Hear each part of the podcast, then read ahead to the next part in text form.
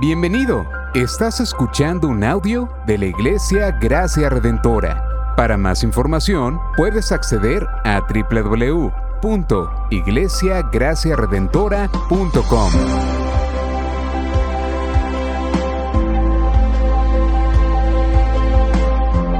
En la exposición de la palabra, el pastor Xavier Torrado.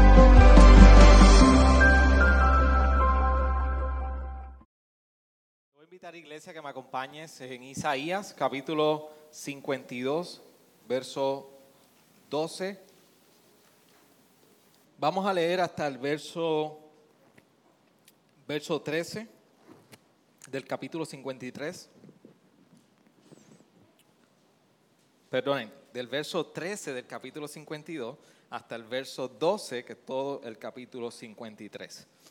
Y dice así la palabra del Señor. Aquí mi siervo prosperará, será enaltecido, levantado y en gran manera exaltado. De la manera que mucho, muchos se asombraron de ti, pueblo mío.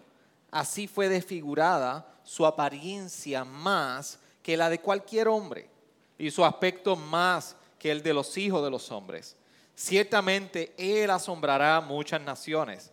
Los reyes cerrarán la boca ante él porque lo que no les había contado verán, y lo que no habían oído entenderán.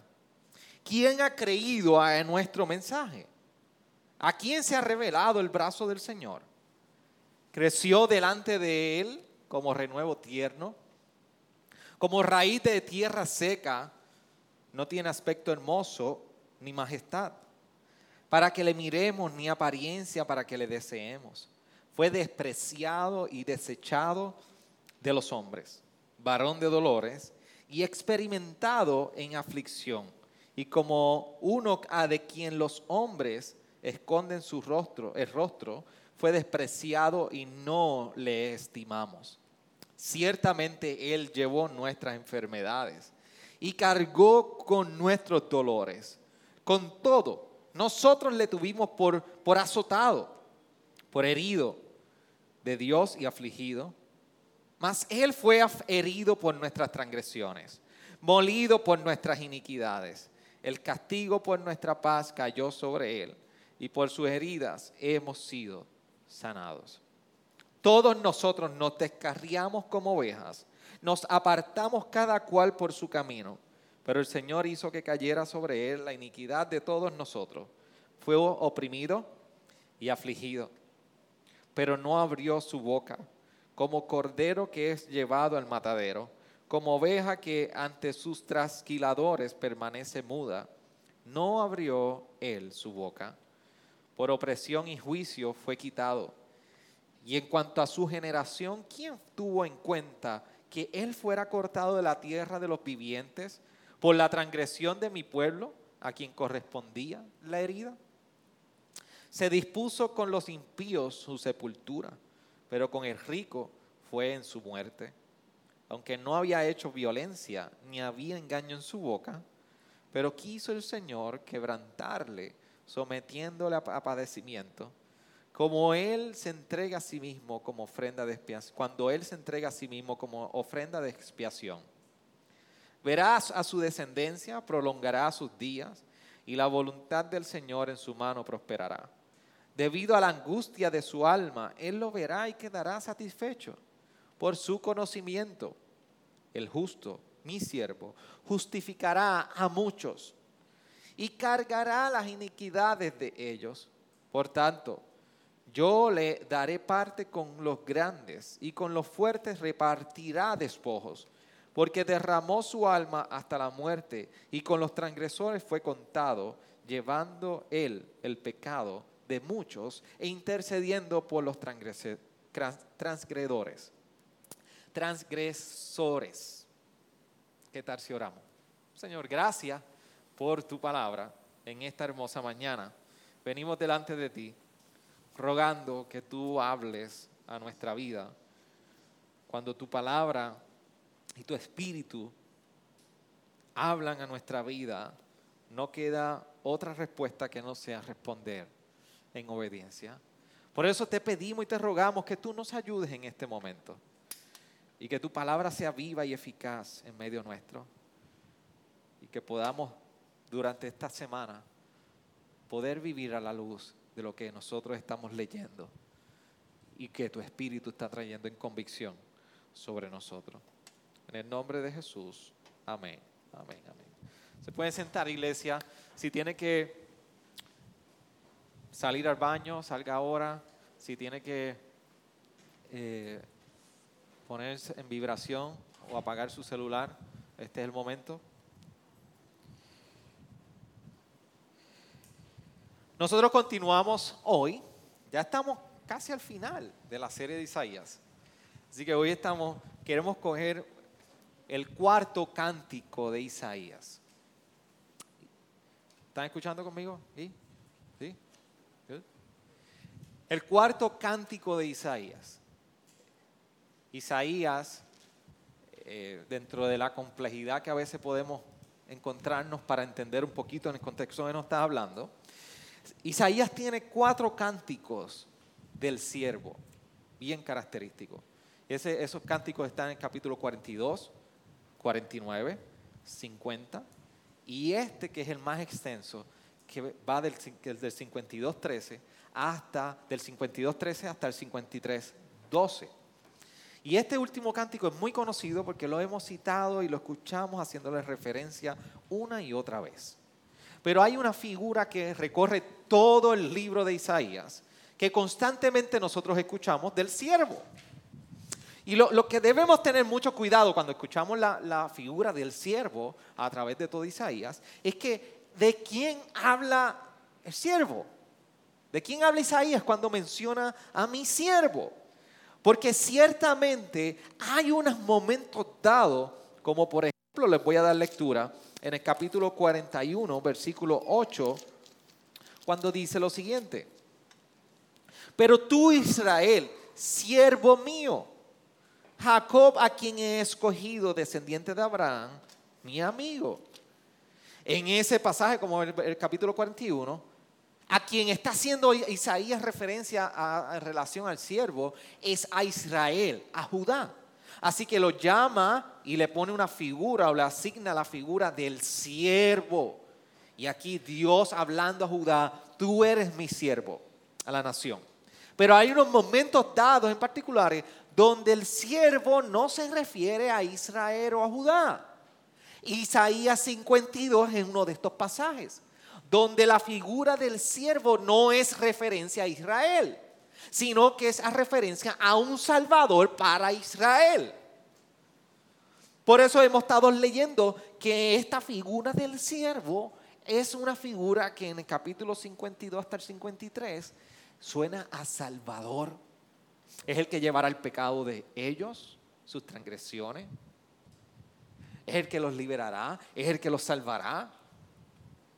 Así que ahora no solamente ellos serían testigos del poder de Dios como siervos, nación escogida por Dios, sino que ahora Israel experimentaría la salvación y la liberación a causa del sufrimiento, la muerte y la exaltación del el siervo de quien habla Isaías en el capítulo 52.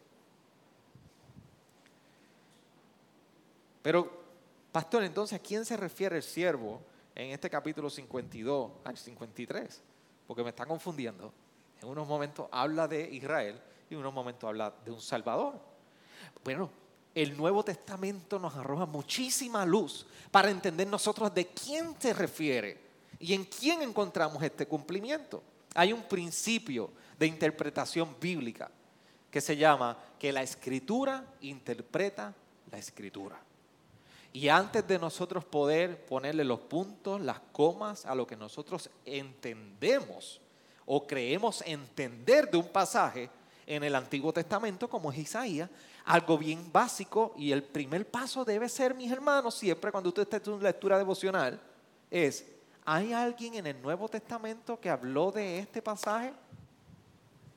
Si usted está en Éxodo, si usted está en Génesis, me estoy saliendo aquí como tipo estudio bíblico, pero ya mismo vuelvo. Si usted está leyendo cualquier pasaje en el Antiguo Testamento, antes de usted poner una metáfora a lo que significa eso, la pregunta que usted tiene que hacer es, ¿qué dice el Nuevo Testamento de este pasaje? ¿Qué dijeron los apóstoles? ¿Qué dijo Pablo? ¿Qué dicen las epístolas acerca de este pasaje? Isaías 52 es un buen pasaje para nosotros hacer eso. Si en un momento dado del siervo se habla de una figura del pueblo de Israel, pero este siervo que está en los cuatro cánticos y en el capítulo 52 no es Israel, es una figura de un Salvador, ¿cómo en el Nuevo Testamento se interpretó esto? Bueno, en muchas referencias nosotros vemos que este, esta porción y este pasaje de este cántico se cita en el Nuevo Testamento. Por ejemplo, en un momento dado en Hechos 8, capítulo 8, versículo 35, tenemos la figura de Felipe con el eunuco. Y el eunuco allí está leyendo y no había quien le explicara. Y déjeme buscar por aquí. Yo le voy a leer esto, pero si usted quiere entender más, venga los martes de estudio bíblico de hecho. Y vamos a tocar esto pronto. Capítulo 8, en versículo 35. Sin embargo, el eunuco está leyendo lo siguiente, este pasaje de la escritura. Como oveja fue llevado al matadero. Ah, eso es Isaías y como cordero mudo delante de, del que lo trasquila, no abre su boca. En su humillación no le hizo justicia. ¿Quién contará su generación porque su vida es quitada de la tierra? Entonces el eunuco le responde a Felipe y dice, te ruego que me digas de quién dice esto el profeta, de sí mismo o de algún otro. Entonces Felipe abrió su boca y comenzando desde esta escritura, le anunció el Evangelio de Jesús. Así que aquí mismo Felipe le está diciendo, hey, Enuco, de quien tú lees, es de Jesús. Cuando nosotros vamos más adelante, vemos en Lucas 22, 37. Aquí estamos viendo a Jesús. Dice, porque les digo que es necesario que en mí se cumpla esto que está escrito y con los transgresores fue contado. ¿Ah? Isaías. Pues ciertamente lo que se refiere, pues ciertamente lo que se refiere a mí tiene su cumplimiento. Jesús mismo dice, lo que decía Isaías, haya cumplimiento en mí. Y en Juan 12, 41, vemos un momento dado que, que, que que Juan está citando a Isaías y dice, esto dijo Isaías porque vio su gloria y habló de él. Así que aquí mismo Juan está haciendo la aseveración de que el mismo Isaías había visto la gloria de este siervo y fue capaz de escribir acerca de él. Pero mire como Pedro, como última referencia, entre otras que podemos buscar de este pasaje, habla en el capítulo 2 de su primera epístola, versículo 21, cuando dice, porque para este propósito habéis sido llamados, pues también Cristo sufrió por vosotros, dejándoos ejemplo para que sigáis sus pisadas, el cual no cometió pecado ni engaño alguno se halló en su boca y quien cuando le ultrajaban no respondía ultrajando, cuando padecía no amenazaba, sino que se encomendaba a aquel que juzga con justicia. Y él mismo llevó nuestros pecados en su cuerpo sobre la cruz, a fin de que muramos al pecado y vivamos a la justicia, porque por sus heridas fuisteis sanados. Así que ustedes miran todos estos versos del 21, 22, 23, 24 y 25, Pedro está usando Isaías 53, la porción de este cántico de Isaías sobre el siervo. ¿De quién está hablando? Que tú y yo hemos sido llamados a vivir en los pasos de Cristo y hace referencia a la porción de Isaías. Con esto, ¿qué quiero decir? El cántico de Isaías se refiere a Jesús. Aquí Isaías nos plasma toda una imagen del Evangelio de Jesús. Y ahora vamos a ver que entonces cómo Isaías nos comparte el Evangelio de Isaías. Ese Evangelio de Cristo, cómo está plasmado en todo este cántico. Por eso en las próximas semanas nosotros vamos a estar desmenuzando toda esta porción del capítulo 52, 13 al 53, 12. Y lo vamos a tocar de la siguiente manera. Y para que usted me siga en un orden lógico, qué lástima que no tengo una gráfica para hacerlo. Pero la primera parte que vamos a ver es la exaltación del siervo. Isaías plasma en este cántico una exaltación del siervo, que son los versículos 13 al 15 del capítulo 52. Luego nos introduce a lo que es la humillación del siervo, del capítulo 53, 1 al 3. Continúa como tercera parte en la expiación del siervo, y vamos a discutir qué es eso. El versículo 4 al 6 del capítulo 53. Luego nos habla específicamente del sufrimiento del siervo, del versículo 7 al 9. Y por último, lo interesante de este cántico es que termina con el triunfo y la resurrección del siervo, del versículo 10 al 12. Así que vamos a estar recorriendo cinco partes de trayectoria del Evangelio en el cántico de Isaías. Y vamos a estar las próximas semanas y Semana Santa haciendo esto. Por eso hoy yo quiero que nos detengamos por un tiempo solamente en la porción de la exaltación del siervo. La primera parte, los primeros dos versos, versos 13 y 15 del capítulo 52. Porque cuando nosotros vemos y estamos viendo en cierta manera la imagen que estamos, podemos entender de todo lo que nos está compartiendo Isaías, es un siervo que ha sido rechazado.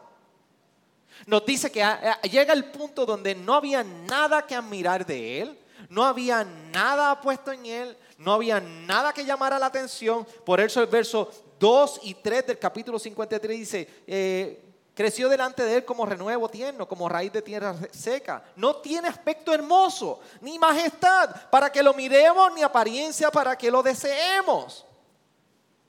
Este siervo no tiene nada atractivo ni nada que llame la atención para poder mirarlo. Pero la pregunta es, ¿por qué en el versículo 15 de ese mismo capítulo 53 nos dice que quedarían asombrados incluso los reyes?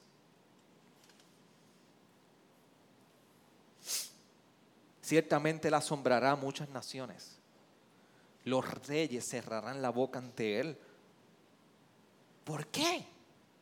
Porque si este siervo no tiene nada de una apariencia atractiva, y de llamar la atención, ¿por qué estaría al punto de que la gente quedaría asombrada por él? Varias cosas que, provocan esto, que quedaran asombrados por la imagen del siervo. Una, y valga la redundancia, es la apariencia del siervo.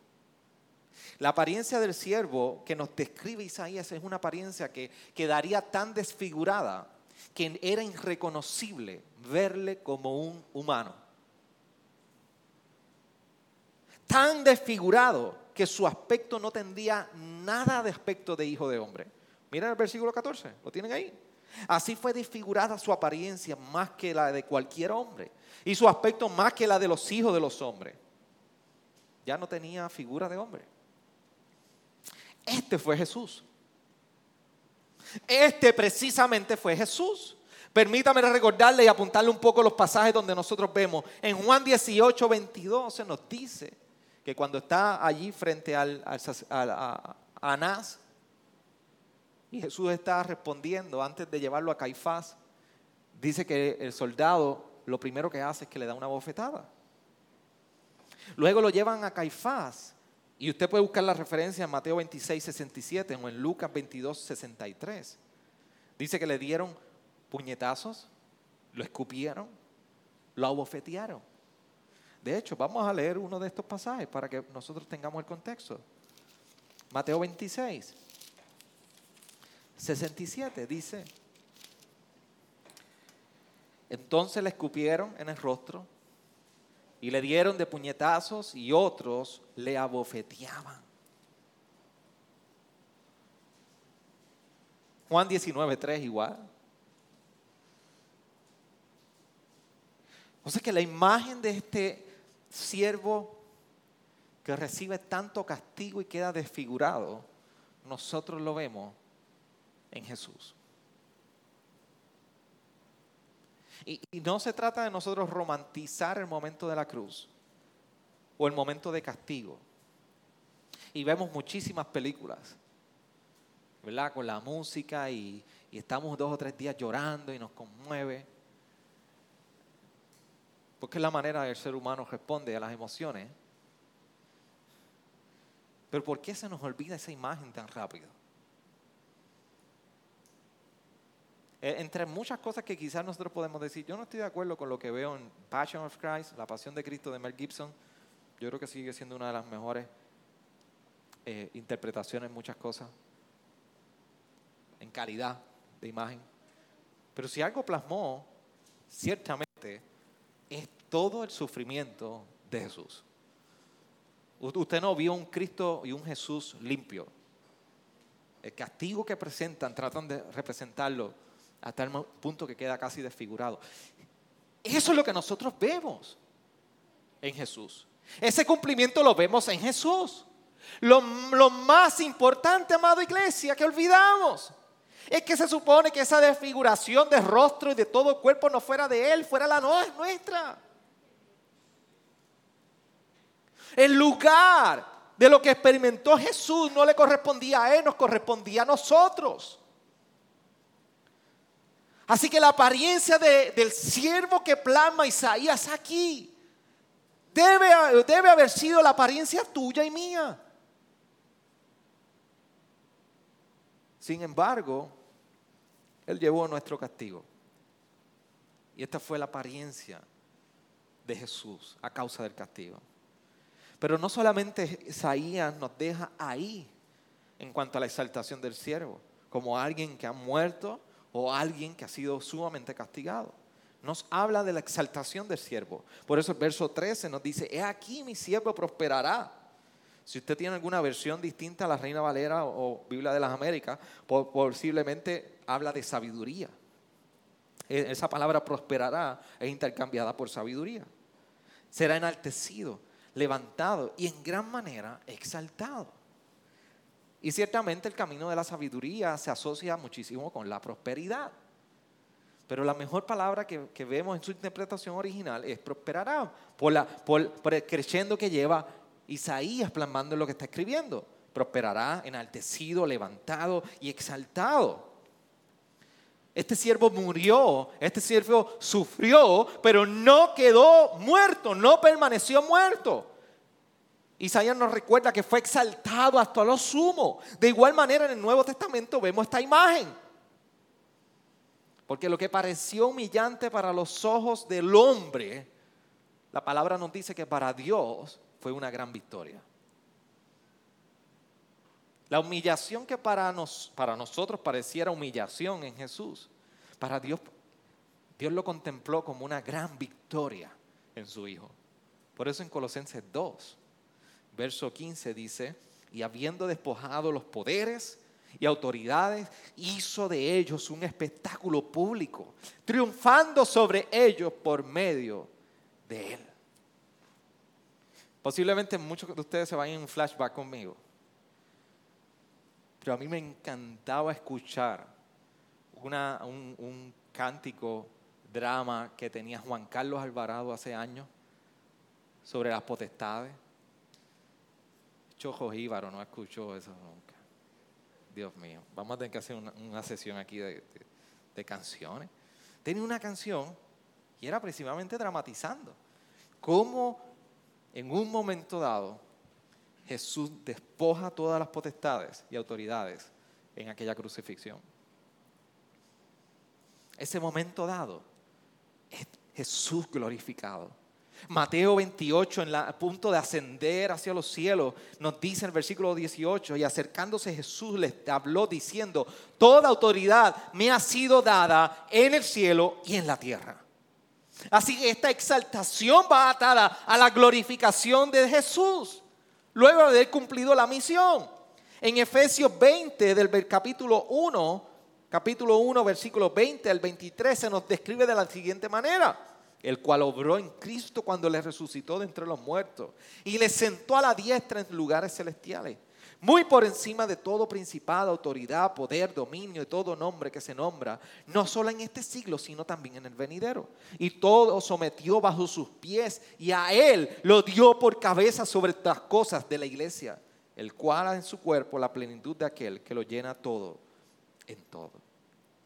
Y en Filipenses nosotros, ahorita Neicha le daba una lectura aparte de ese pasaje, en el capítulo 2, versículo 5 Pablo nos resume y nos dice, haya pues en vosotros esta actitud que hubo en Cristo, el cual, aunque existía en forma de Dios, no consideró el ser igual a Dios como algo que aferrarse, sino que se despojó, despojó a sí mismo tomando forma de siervo, haciéndose semejante a los hombres. Y hallándose en forma de hombre, se humilló a sí mismo, haciéndose obediente hasta la muerte y muerte de cruz. Por lo cual Dios también le exaltó hasta lo sumo y le confirió el nombre que es sobre todo nombre, para que el nombre de Jesús se doble todas las rodillas de los que están en el cielo, en la tierra y debajo de la tierra.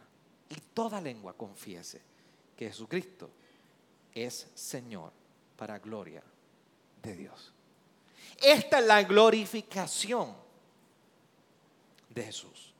Y en su exaltación Dios ha establecido que en su Hijo, lo que pareciera una humillación, nadie estaría por superior, estaría de manera superior a Él. Nadie. Este es Jesús exaltado. Así que estaban asombrados de este siervo por su apariencia que llevó y fue desfigurado, tomó el lugar tuyo y mío, pero también fue exaltado y toda cosa fue puesta bajo de sus pies. Toda autoridad le fue dada. Y lo que los ojos de los hombres parecía como una mera desfiguración de su cuerpo, para Dios fue la exaltación de ese plan maestro de redención. Pero por tercer dato o punto clave por el cual estaban asombrados a la imagen del siervo, es por el mensaje del siervo. El mensaje del siervo en el versículo 15 dice, ciertamente le asombrará a muchas naciones. Los reyes cerrarán la boca ante él. Porque los que no le habían contado verán y los que no habían oído entenderán. Pablo hace referencia a esto en Romanos, versículo, capítulo 15, versículo 21, cuando dice, voy a leer desde el 20, de esta manera me esforcé en anunciar el Evangelio donde Cristo ya era conocido para no edificar sobre el fundamento de otros, sino que como está escrito, aquellos a quienes nunca les fue denunciado acerca de él verán y los que no han oído entenderán. Por esta razón muchas veces me he visto impedido de ir a vosotros. Este siervo no tenía nada que llamara la atención y nadie podía entender ni ver qué representaba. Pero ante el mensaje de este siervo, la gente entendería. Los ojos serían abiertos y los oídos serían destapados. Pero el mensaje de este siervo provocaría que aún los incrédulos tendrían que mirar y reconocer quién era él. Por eso lo más hermoso del mensaje del Evangelio no es que Cristo murió por nosotros, nosotros no podemos, no podemos simplemente descansar en que el mensaje del Evangelio es que Cristo murió y ya. Eso sería un simple detalle histórico. Lo interesante y lo más importante es que el Evangelio de Cristo para nosotros es que Cristo murió por nuestros pecados. No simplemente murió, murió por nuestros pecados por eso Pablo en 1 Corintios 15, versículo 1 al 4 dice, ahora os hago saber, hermanos, el Evangelio que os prediqué, el cual también recibisteis, en el cual también estáis firmes, por el cual también sois salvos si retenéis la palabra que os prediqué, a no ser que hayáis creído en vano, porque yo os entregué en primer lugar, lo mismo que recibí, que Cristo murió por nuestros pecados, conforme a las escrituras, para conforme a las escrituras, que fue sepultado y que resucitó al tercer día, conforme a las escrituras. Ese es el glorioso mensaje del siervo. Que su apariencia desfigurada es por tomar nuestro lugar. Que Dios no vio esto como una humillación ante los ojos de los hombres, sino que fue su exaltación. Y tercero, que el mensaje es tan poderoso del siervo que no solamente es un detalle histórico, es un asunto de que murió en tu lugar y mi lugar por mis pecados. Y ese es el Evangelio de Cristo según Isaías.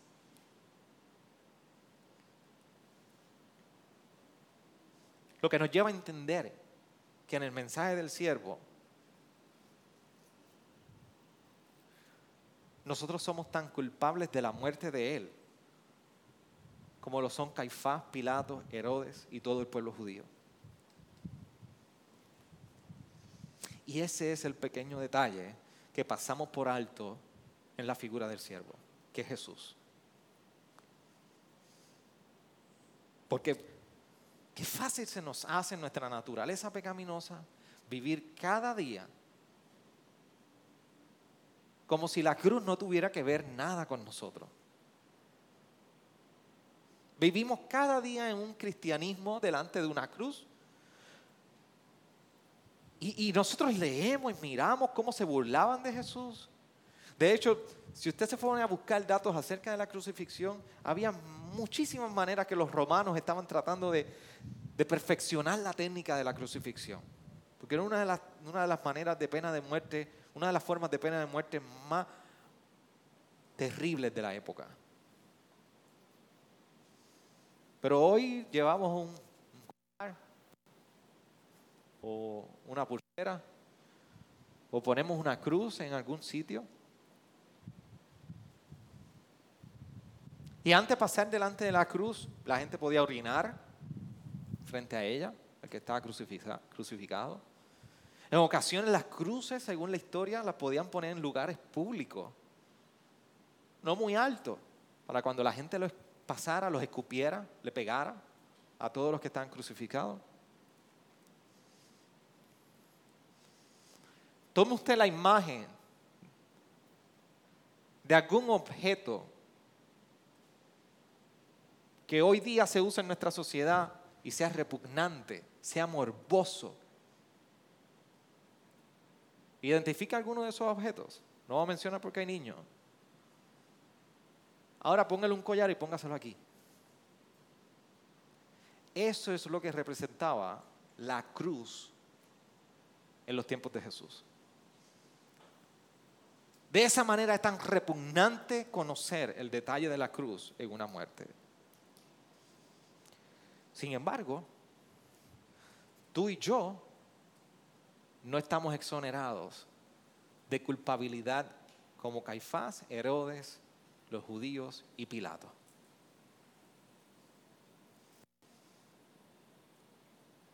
Cuando nosotros ignoramos nuestra culpabilidad que viene reflejada en orgullo en nosotros, en falta de integridad en nosotros, en pecado en nosotros, cuando ignoramos tener que bregar con eso y ponernos a los a los pies de Jesús y decir, gracias porque tú moriste en mi lugar, por mi pecado. Cuando nos resistimos a eso, tú no estás consciente de la muerte del siervo.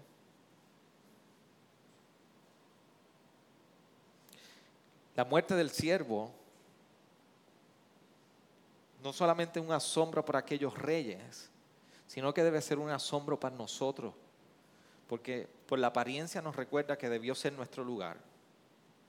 En su exaltación nos recuerda que, hemos, que ha cambiado todas nuestras cosas.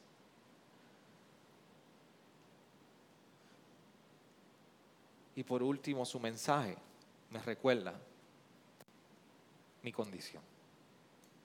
Por eso Pablo, meditando sobre la exaltación del siervo, que es Jesús. En el capítulo 3 de Colosenses, mire cómo dice el versículo 1 en adelante.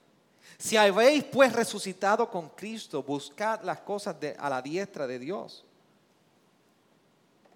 Poned la mira en las cosas de arriba, no en las de la tierra.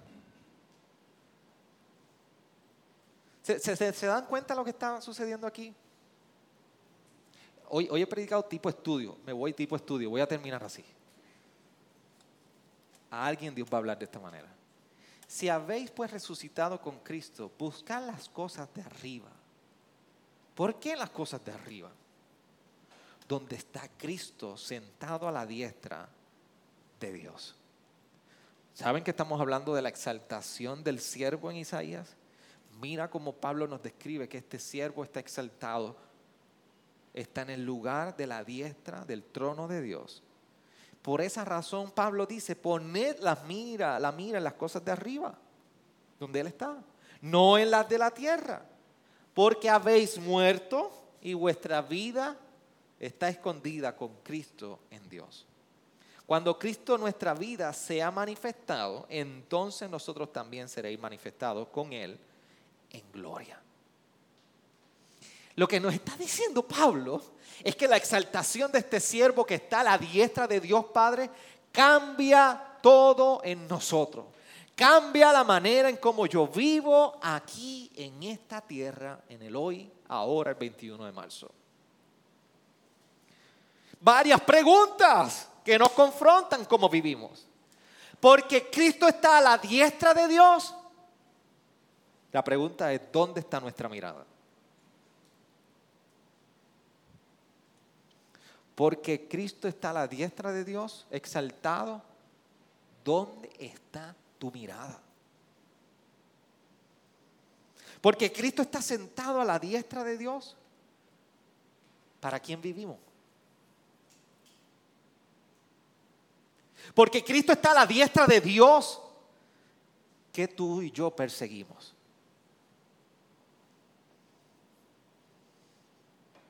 Pablo nos contesta esas preguntas. Porque Él está a la diestra, debemos mirar a las cosas de arriba. Mi esperanza, mi anhelo, mi paz no está en lo que sucede aquí. Está en lo que ya Cristo logró allá arriba. Por eso el llamado de Pablo es eleva tu mirada y comienza a mirar a aquel que tomó el lugar en la cruz y dio su vida contigo por ti. Tú no tienes que buscar vida en este lugar. Tú no tienes que buscar nada que te dé vida. Ya Cristo te la dio, por eso en el versículo 3 dice, habéis muerto y vuestra vida está escondida con Cristo. ¿Para quién vivimos? Pues ese mismo verso nos responde. Debemos vivir para Él. ¿Para quién vivimos? Y la respuesta a esa pregunta no es una simple afirmación. No es una simple afirmación en nuestra vida, soy creyente, soy cristiano. Pablo nos está diciendo, hay una manera de vivir que cambia mis pasos todos los días. Y que perseguimos. Nosotros perseguimos la eternidad nosotros aguardamos la venida del siervo que cuando Él se ha manifestado nos ha prometido que seremos manifestados en Él, con Él, en gloria. Eso es lo que nosotros aguardamos. Usted espere los 1400, todo lo que usted quiera. Y espere el incentivo de los niños, todo lo que usted quiera. Pero si usted no aguarda la venida del Señor por encima de todo lo terrenal, hoy es un día bueno para usted confrontar su vida y meditar en lo que Pablo nos está invitando. ¿Tú esperas por esa oportunidad mañana? Gloria a Dios. ¿Tú esperas porque llegue sanidad a tu vida? Gloria a Dios. Tú esperas porque se, solucionen muchísimos conflictos. Gloria a Dios. Pero tú esperas que Cristo vuelva, el siervo vuelva glorificado para glorificarnos a nosotros. Ese debe ser un mayor anhelo que cambia la manera de vivir aquí. Pero lo interesante es que poner la mira allá y que Cristo esté allá sentado a la, a la diestra, nos recuerda en el versículo 12 de ese mismo capítulo 3. Entonces, como escogido de Dios santo y amado, revestidos de tierna compasión, bondad, humildad, mansedumbre y paciencia, soportándonos unos a otros y perdonándonos unos a otros. Si alguno tiene queja contra otro, como Cristo perdonó, así también hacedlo vosotros. Y sobre todas estas cosas, vestidos de amor, que es el vínculo de la unidad. Y la paz de Cristo reina en vuestros corazones, a la cual fuisteis llamados en un solo cuerpo y sed agradecidos. Si se fijan lo interesante de este pasaje, que está atado a lo que Pablo está diciendo desde el versículo 1 sobre el siervo a la diestra de Dios Padre, es que nos dice, ahora no solamente en la manera de pensar, mirar y considerar nuestra vida, sino que hay una transformación de cómo nos relacionamos y vivimos aquí. Pero todo por un asunto. ¿Por qué Dios, por qué Cristo el siervo está a la diestra de Dios Padre? Porque murió y resucitó. ¿Para qué? ¿Qué nos decía Pablo? En el capítulo 15 de, Corintios. ¿Para qué? Para perdonar nuestros pecados. Es lo mismo que vuelve a ser la relación aquí en el versículo 13. Como Cristo os perdonó. Y porque Cristo nos perdonó y está la diestra de Dios Padre, es exaltado como el siervo, tú y yo debemos perseguir reconciliación en las relaciones horizontales. Con mi esposo, mi esposa, primo, hermano, hermanos en la iglesia. Y porque Cristo nos perdonó y está la diestra de Dios Padre, debemos nosotros perseguir y manifestar el amor de Cristo entre nosotros. Y si usted no lo ha entendido todavía, el Evangelio según Isaías nos comparte muchísimas cosas del siervo. La exaltación, su humillación, su expiación, su sufrimiento, su triunfo y resurrección. Hoy hemos tocado solamente la exaltación del siervo. Y en esta exaltación del siervo, Isaías nos recuerda que por, por tomar el lugar nuestro, el siervo, Jesús, la manera de nosotros vivir y la concepción de la vida que tenemos cambia. Pero cambia también la manera que caminamos y nos relacionamos unos con otros. De esa manera, el siervo transforma nuestros días. Ayúdame a orar. Inclina su rostro.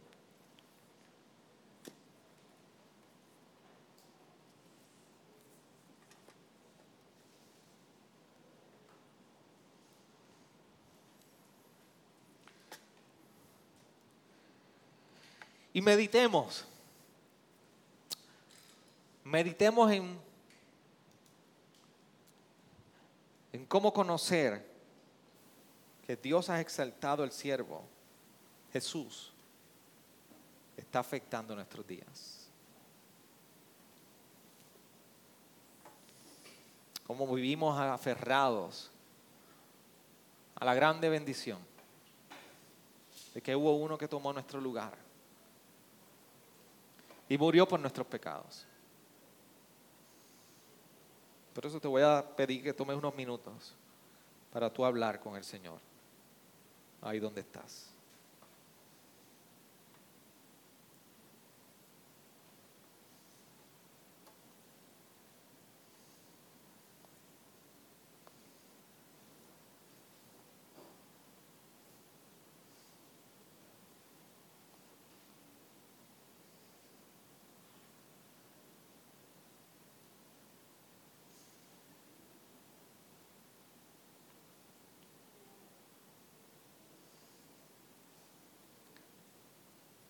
Gracias Señor en este tiempo por tu palabra.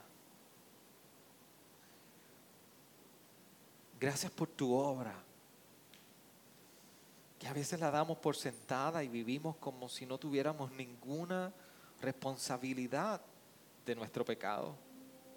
Pero hoy queremos ser recordados de nuestra dependencia de ti, Señor.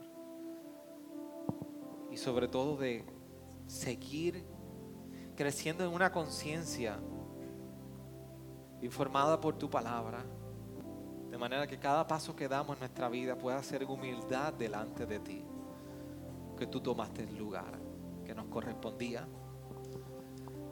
Y el simple hecho de conocer que tú estás, has sido exaltado, oh Jesús, hasta lo sumo.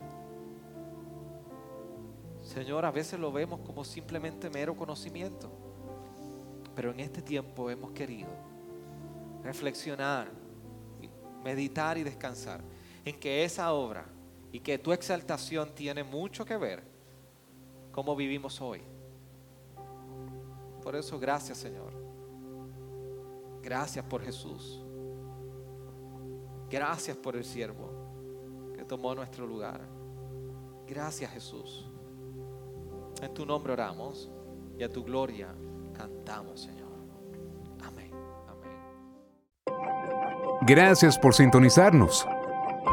Puedes encontrarnos en las diferentes plataformas de redes sociales, como también visitarnos a www.iglesiagraciaredentora.com.